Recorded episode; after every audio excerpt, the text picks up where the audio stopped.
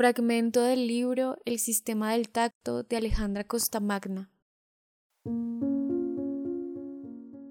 Anya piensa que regar un jardín de noche debe ser como rescatar un pájaro sin canto, o atravesar un océano, o golpear frenéticamente las teclas de una máquina de escribir, y que sin jardín, ni pájaros, ni teclados, ni mares abiertos donde poner la mente en remojo, todo se vuelve improbable. Pero está segura, segurísima, de que en el futuro cercano, después de que todo esto pase, tendrá un jardín y lo regará con esmero, como si fuera un pequeño campo del interior, un territorio liberado de los recuerdos y la sangre.